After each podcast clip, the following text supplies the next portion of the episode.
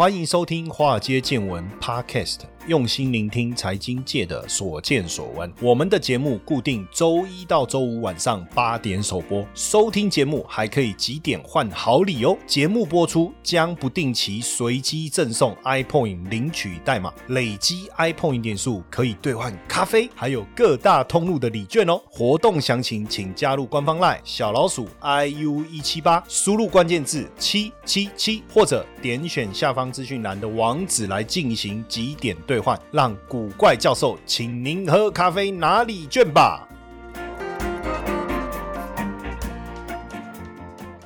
股票市场千奇百怪，见怪不怪。哎，大家好，我是古怪教授谢承彦。那今天呢，这个议题是真的非常非常的重要哦。不管你有没有在投资股票，我相信大家都知道这一家公司叫台积电哦。曾经我们在节目当中，我也曾经有一集啊，我很认真的来跟大家聊一聊台积电这个历史背景。那今天我们当然要顺应着现在的这个股市的一个氛围啊，以及台积。电最新的状况来跟大家聊，就是最近台积电要涨价的这件事情。我今天这个题目就定台积电涨价，掌握晶片就掌握天下。我但是我不想太咬文嚼字，所以我就打了一个叫做“涨晶片握天下”哦。现在各国都要找台湾来要晶片哦。台湾在全球经济扮演的角色啊，过去其实一直没有被注意哦。但在 COVID-19 之后啊，汽车业深受晶片短缺的困扰。哎，台积电这个地位啊，哎，突然被彰显出来喽。而且呢，我们在整个半导体的一个价值链上，大家才发现说，哦，这颗熊重要，原来它才是最关键的核心哦。彭博社啊，曾经做了一个题目哦，它的题目叫做什么？以全球危险地依赖台湾半导体，哈，就是指说全世界依赖台湾半导体这件事情是有点危险，哈。那因为全球车用晶片短缺嘛，不论是德国的福斯汽车、美国福特汽车，还是日本丰田汽车，都被迫停工。为什么？因为没有晶片啊。那怎么办呢？只好跟台湾求援哦。连美国的参议院呢，都亲自打电话找我们的驻美代表，问说可不可以帮帮忙？怎么办？然后呢，找到我们经济部长，他在跟业者说：“哎呀，停一下，休听节嘛，对不对？”但也因为这样子哈，汽车产业的球员也凸显。了台积电这个晶片的制造技术，让台湾被全世界所看到，对不对？比那个当时这个做口罩。更厉害了哈，更厉害了。那当然，因为现在全球供应链的危机啊哈，所以呃，台积电受到全球的追捧。那呃，我们所看到的是，从去年台积电就宣布要到美国的亚利桑那州来设厂，对不对？那也宣布要在这个南京哦来扩厂。所以全球晶片荒啊，台湾代表性的公司就是台积电了。哦，这确实它的布局跟扩张成为了大家关注。注的一个焦点，台积电现在是全球市值最高的半导体制造商。之前美国的半导体工业协会啊，有做了一个报告，十纳米以下的高阶晶片产能现在大部分掌握在谁手上？台湾哦，掌握在台湾手上，这是一个非常重要的。那也因为这样呢，不止你说美国找台积电去设厂啦，包括日本啊，包括欧盟。当然，以我们的角度在看哈，就是说受邀。到欧盟，其实设立车用半导体研发中心的可能性会比较高啦，因为毕竟目前欧盟客户占台积电的比重大概就百分之六。不过很明显的哈，就是美国跟日本啊，也在加强整个半导体产业的一个布局。像今年二月，台积电就宣布，在日本的邀请之下，也同意要到日本科技重镇竹坡来设立半导体研发中心哦。那去年五月呢，呃，其实台积电就宣布要到。美国亚利桑那州盖五纳米的晶片厂了哈，那也会在今年出来动工，所以最近大家应该也有看到这个新闻，就是台积电加入了海运的抢柜大战。美国的建厂是采用什么方式？台湾制造，美国组装，什么意思呢？基本上呢，呃，要在美国设厂哦，需要用到的货柜大概要四五千个哈，整个运输费用大概是三十亿起跳。所以呢，现阶段是由这个汉唐哦，是最大的无尘室哈的这个工。程协力厂汉唐，他出面来去跟这个航运业者来协调哈。最主要也是因为台积电在美国的新厂无尘室的工程的这个金额相当的庞大，所以一定要想办法降低这个建设的成本，这个是肯定的嘛。钱很多也不代表可以随便乱花。那台湾制造输出，就是我们把我们的整个无尘室啊各方面做好，然后再输出，照到美国组装，所以势必货柜的需求量会非常的大哦，运输成本也很高，而且需要非常长的时间。当然，一定是会找台湾的海运业者，因为我们的海运业者都有这样的一个条件哦。那这样的一个情况，确实哦，这种情况也反映在像沃尔玛啦、Home Depot、亚马逊等等，大家也都想要解决这个运输的一个问题哈。所以，到底能不能拿得到足够的运输量哦，这这个变得非常重要。那因为现在海运虽然很贵啊，可是还是非常划算的选择哦。其实台积电美国的新厂不好盖，为什么？因为亚利桑那州是沙漠，运输条件、环境条件都比台湾严苛啊，而且当地的工资高啊，对不对？这个美国厂光无城市，还有空调、水电等等，包括排气系统，整个运算金额其实会超过五百亿啊。那费用这么高，怎么办？哦，那没有办法，就是毕竟还是得往这个方向发展哦，得往这个方向发展。这个一定要分好几批啊，时间也会非常非常的长。说到这里，我最近看到一个这个很好玩，就是脸书网友在说他去台积电面试的这个事情。但好玩的是说，他说：“哎，奇怪，怎么最近就是突然看到就是台积电的面试邀请，他就很高兴嘛。”哈，那就网友就说：“啊，没有，因为确确实现在台积电缺人缺的很凶嘛。”那人资也要做 KPI 啊，所以就大量的邀请大家面试哦。那台积电的面试车现在都已经开到台城青交，像我们确实，我们交大跟隔壁的清大，其实大家也都希望能够到台积电去上班。台积电扩大增产哦，实际上不错。为什么？因为硕士以上哦，起薪四万六，我不知道有没有调整哈。但是目前我我知道的资讯是这样哦。那他你看台积电也直接就把面试专车直接开去台大的椰林大道摆摊之前。然后在疫情之前，那你知道想进台积电，你当然台积电就是现在全台湾最热门的公司啊，对不对？所以这个之前这个面试车很好玩哦，有电视墙招募人才，也要找研发替代役哦，然后做了一个询问，在去年的时候，包括台城对，为什么要台城进教交台澄清呢？哈。还有这个中央、中山等等来扩大增材，诶，比往年多了一倍以上哦。确实，因为现在台积电对人才的需求是非常非常的高，诶，连博士以前一般来讲，博士毕业大部分到学术界，对不对？那现在博士毕业如果能够去台积电，也也很棒啊，对不对？优渥的酬劳，至少十二个月本薪加两个月年终，还有奖金的酬劳，不见得比进学术圈啊，或是到大学教书差。那当然，这个很多人面试过，当然不可能。每个面试都进去啊？那你面试过失败的人就问说怎么办？有没有比较能够提高哦面试成功的几率哦？因为有一个网友说他面试了两次都没有结果，他相当不解，这有什么好不解？因为你的条件没有到啊。那其实也有人就就说呃怎么样能够增加面试的一个几率啦？你有半导体经验是最好了哦，然后最好有认识的人能够内推，什么意思？就透过认识的人跟人资做个建议。吧，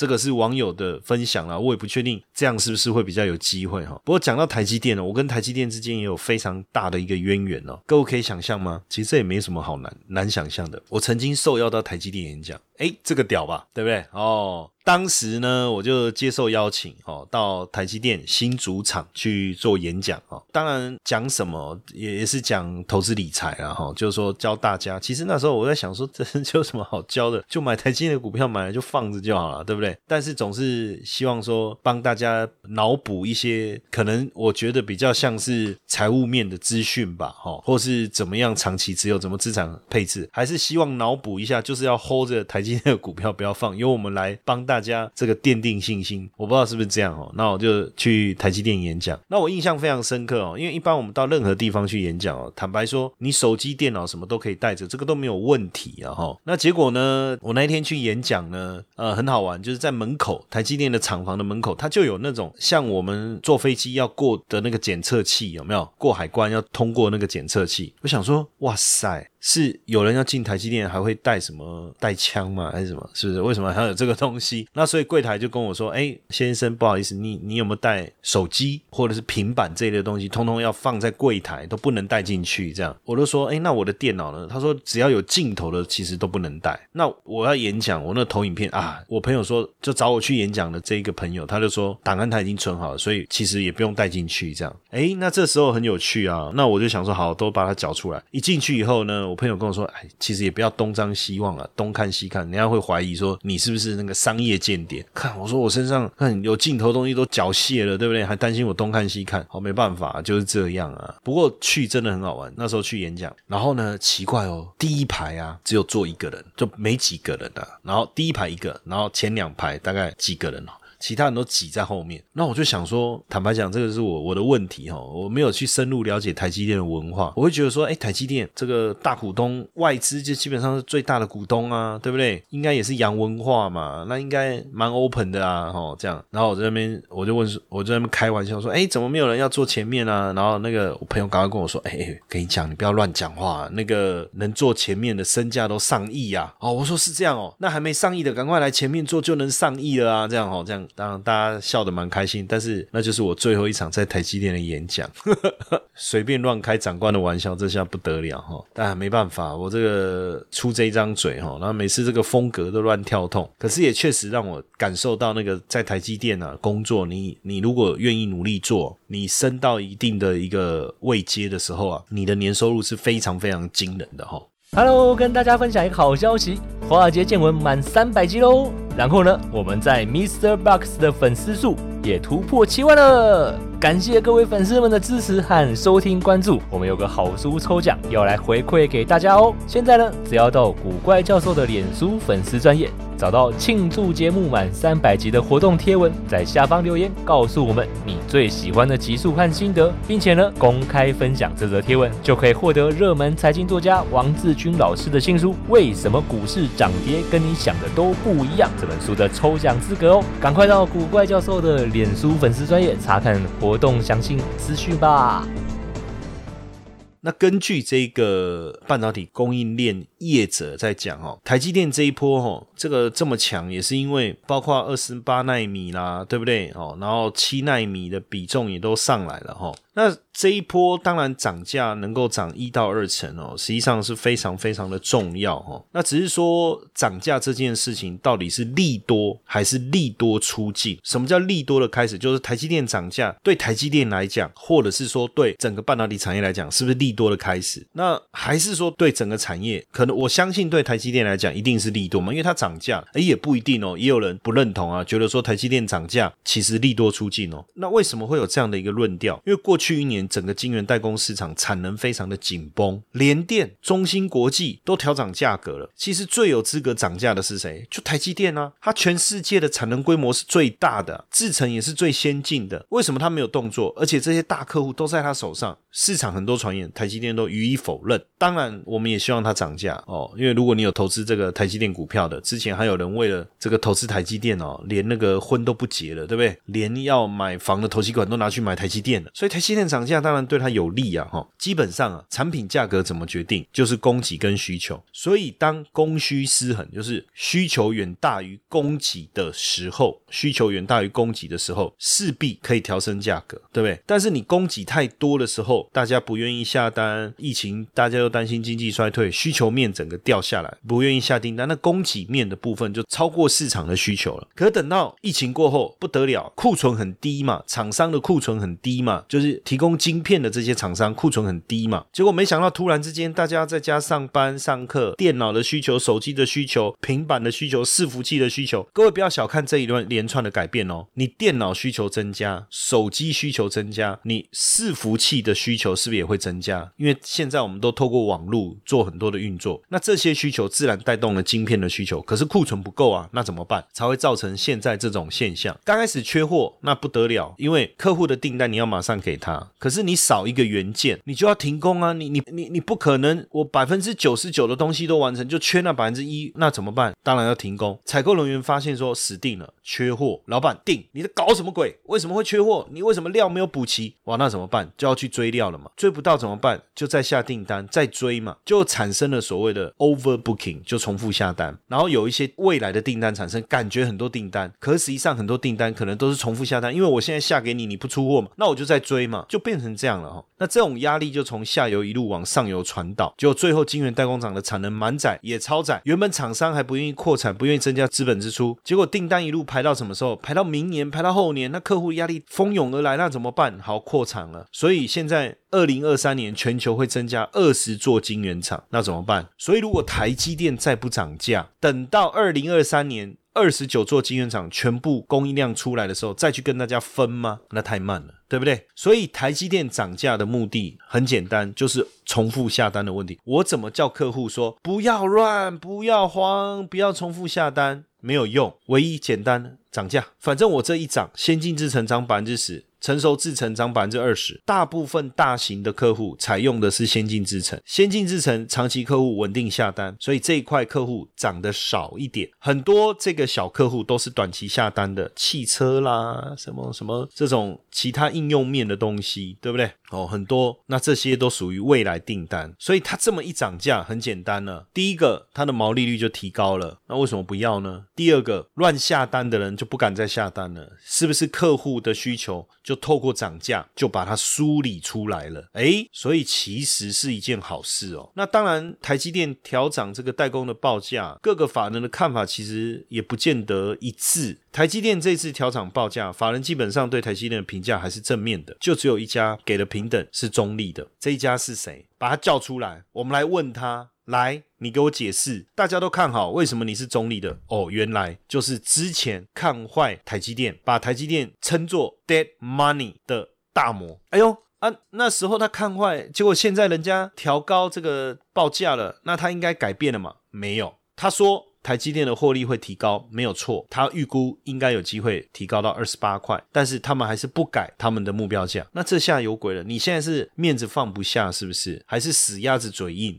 哦，当然我们不知道，其中有一个最重要的是，他认为会有转单的问题，因为它涨价。这个等一下我会解释。实际上有没有那么容易转单？其实未必。当然，台积电的这一波涨价也带动了联电哦，连这个法人呐也提高了对联电的这个目标价的一个想法。然后呢，这个包括世界先进，哎，也调高平等。以台积电来看，目前花旗给的还不错，目标价九百块钱。然后另外一家那个 Alessi l 呀，怎么念呢？他为什么要取一个这么难念的名字呢？他给了目标价一千块钱，这家以后我们直接略过了。那那他的发音我都念不好，Lacy C 呀，还是什么之类的，对不对？哦。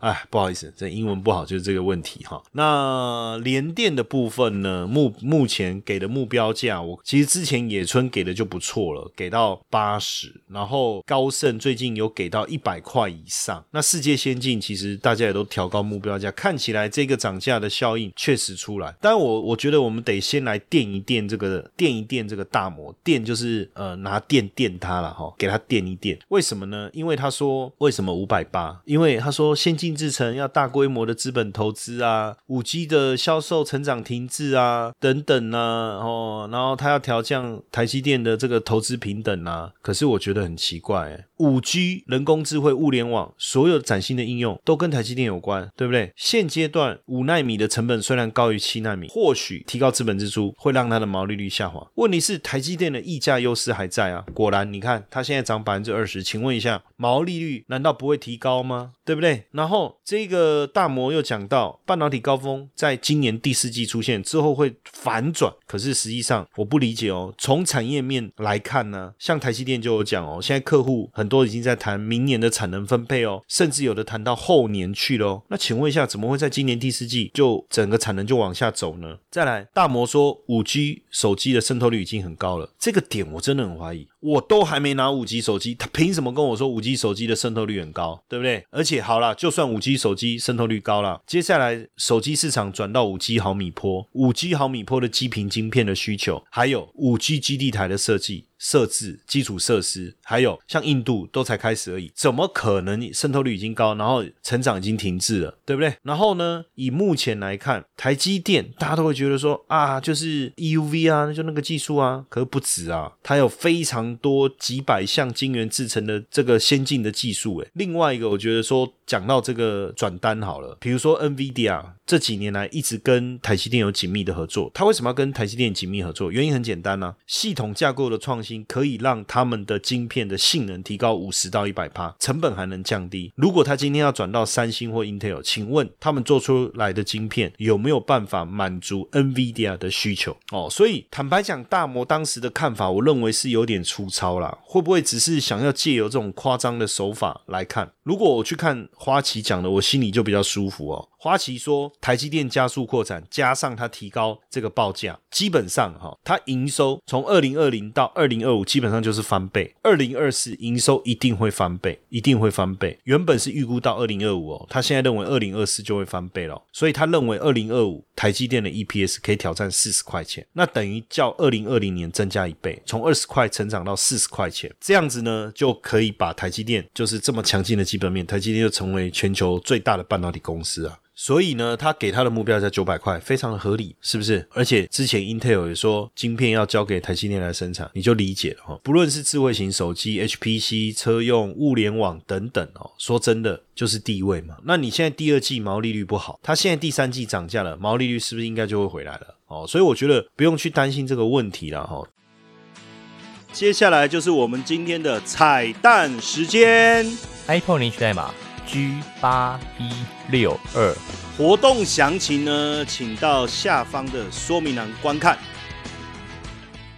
当然就是说啊，那那个可以可能会转单啊，你涨价啦。可是我想问，三星的利润跟技术是不是落后台积电？是啊，而且落后的非常的彻底。我我举一个例子哈，这个是根据这个半导体性能评估网站哦所提供的一个资料哦，就以七纳米制程来看哦，三星每平方公里的晶片可以容纳九千五百三十万个电晶体。台积电呢，采用了 EUV 的技术，它这个七纳米加强版制程可以塞一点一五八亿个电晶体，是不是差很多，对吧？然后呢，没有导入 EUV 的十纳米，每平方公里电晶体可以达到六千零三十万个，三星是五千一百八十万个，我觉得这个好可怕，真的好可怕，这么小的一个电晶体里面可以塞这么多。哦，就是每平方公里的电晶体的数量啊，这真的是太高阶的一个技术了。所以有这么容易吗？哦，其实真的不容易啊。那所以呢，三星呐，即便砸大钱呐，其实也很难这个超越台积电哦。你看这个三星集团掌门人李在龙出狱没多久，就宣布未来三年要投入两千零五十亿美金哦，那比台积电的一千亿美金还多了嘛，对不对？但是问题是，制成的追赶难道砸钱就能够完成？那这样子就土豪观念嘛，用几个开瑞啊，一点牙嘛，是这样吗？我跟各位讲，未必。台积电三个优势，第一个，在制成的技术上，台积电依旧维持领先。二零二二年下半年，三纳米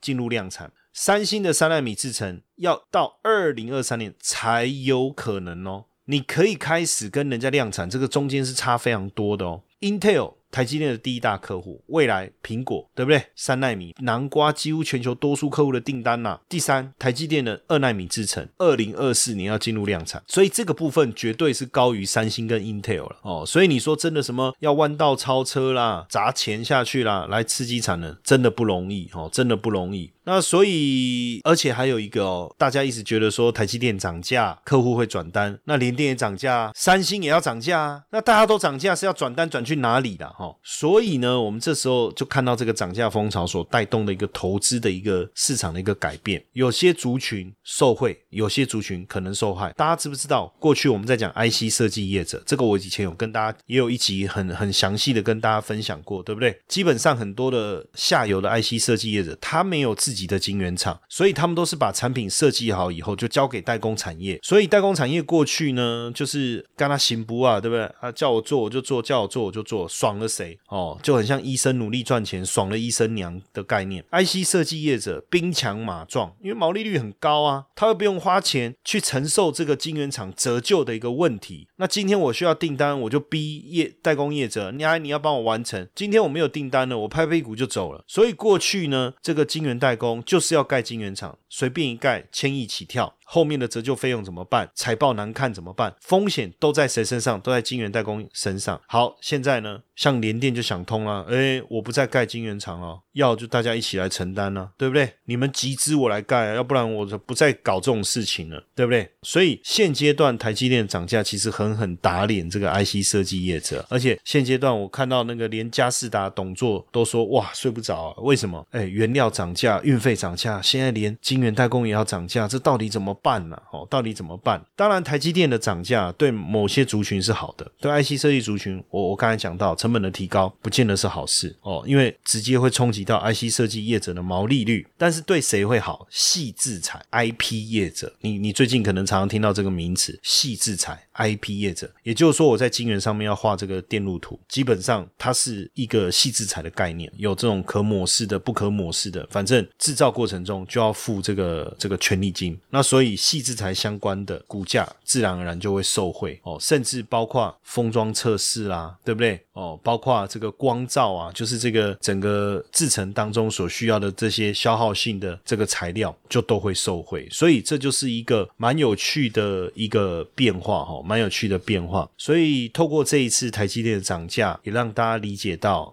哎呀，原来台积电真的很重要，但是有时候有一些讯息出来，也不是对所有的业者都好。一方面，台积电的涨价可以化解大家对它毛利率开始下降的一个疑虑，但是对上游 IC 设计业者来讲，就不是好消息了，对不对？哦，因为冲击 IC 设计的毛利率了嘛。但是呢，当然你要看 IC 设计未来能不能转嫁嘛。那如果转嫁出去了，对谁又不好了？对产品业者又不好了，因为产品业者要不要涨价转给品牌业者，对不对？要不要涨价转给？给消费者，可是对品牌业者来讲，要转嫁给消费者太容易了。我只要动个规格，对不对？加一点新东西，我价格就调整了。新款出来，谁规定我的价格一定要跟上一款一样？所以到最后，其实我觉得真正的那个受害者是谁？就是我们这些消费者，对不对？所以那怎么办？在哪里失去的就在哪里拿回来呀？不是就这个这个概念吗？台积电涨价，对不对？IC 设计业者吃亏，最后它也涨价，结果品牌业者东西都被涨价了，受不了了。推新款的时候就给我们涨价，那怎么办？那我们就去投投资台积电，问题不就搞定了吗？对不对？绕了一圈，哎，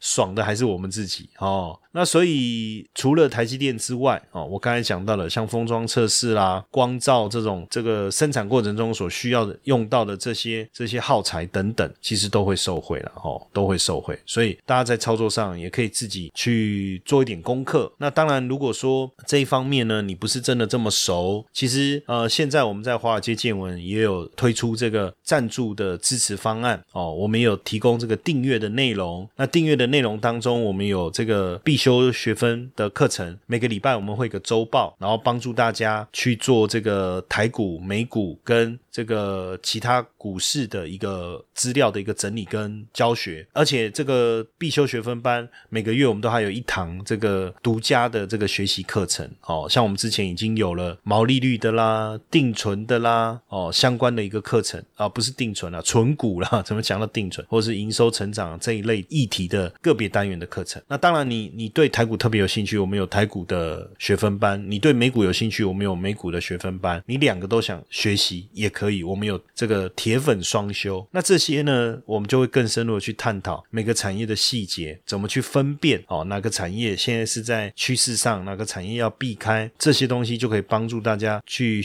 更深入的学习股市上你需要具备的一个知识，好不好？那今天的内容也希望对大家喜欢台积电的人哦，你是不是就吃下一个定心丸了，对不对？哇，那这样子，这个婚可以结喽，哦哦，那这个房子可以买喽，就不用太过担心了，对不对？那我们今天的分享就到这边，谢谢大家的收听，晚安。你时常听到财富自由这四个字，却不知道实际上该如何达成吗？每天上下班规律作息，是不是已经觉得疲惫不堪了呢？常说投资理财很重要，但是该从哪里开始入门呢？比特币投资，相信大家都有听过，但是却不知道该从何开始。因此呢，我们开设了一门比特币新手变行家，听名字就知道你是新手，也适合上课。除了有完整的基础策略课程两百分钟，还有一百分钟的实战直播，每个月可以让大家在线上和老师一同练习。另外，古怪教授还额外提供学员免费申请十 USDT 的奖学金。这么完善的课程，你你还在等什么？课程原价六千六，现在五折优惠，只要三千三！立刻加入官方 LINE 小老鼠 iu 一七八，输入关键字 BTC，取得课程优惠资讯，还送你免费的比特币教学懒人包。